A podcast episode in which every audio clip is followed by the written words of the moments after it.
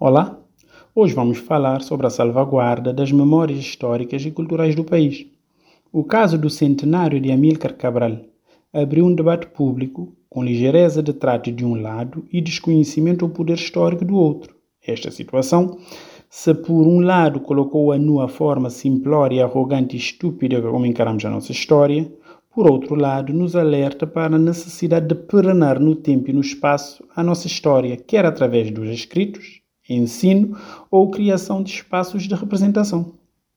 Cabo Verde lida mal, muito mal com a sua história, socorrendo dela apenas quando convém quem está no arco do poder, para tirar dividendos. Este facto acontece desde que o país se tornou independente, sendo que com o crescente radicalismo político e ideológico e a diminuição do conhecimento e aprendizagens históricas no país, vem colocando em causa tudo que é histórico e cultural de Cabo Verde, tentando criar uma narrativa que vai em contramão daquilo que é a realidade e o percurso histórico do país. Ouvir uma figura pública com responsabilidade no Estado de Cabo Verde a dizer que, passo a citar, Amílcar Cabral não tem nada a ver com a independência de Cabo Verde, porque morreu um ano e alguns meses antes da proclamação oficial, é sintomático e vergonhoso a todos os níveis e espelha a qualidade da educação que se tem no país e o nível de quem está nos espaços de decisão. Voltando ao caso ou à questão da salvaguarda das memórias históricas e socioculturais do país, ela se torna urgente e, como se viu no debate parlamentar, lamentavelmente não podemos amarrar o nosso jumento nas árvores que se cultivam pelas bandas da Assembleia.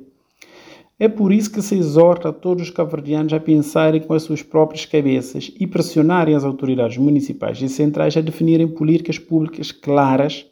e trabalharem no sentido de conhecerem melhor a história local, os espaços de memória e os elementos que materializam essa história. Tomamos como bom exemplo o caso da Câmara Municipal de Santa Cruz, que com paciência e dedicação tem apostado na valorização de tudo o que representa a vivência histórica, cultural e social do seu município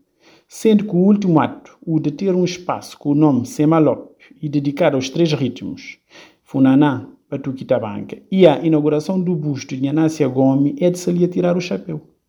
São atos assim que merecem ser replicados por todo o país para, por exemplo, salvaguardar as memórias da Guerra de Pau de Café,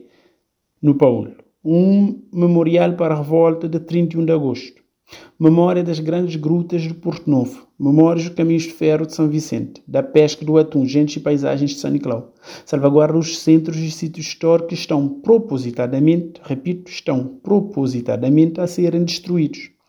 Investir nos museus de forma factual, não apenas falar, investir. Entre outros atos, fenómenos e personalidades que marcam a cavernidade de Santo Antão a Brava e a nossa vasta diáspora para evitar que sejamos cada vez mais cabeças ocas.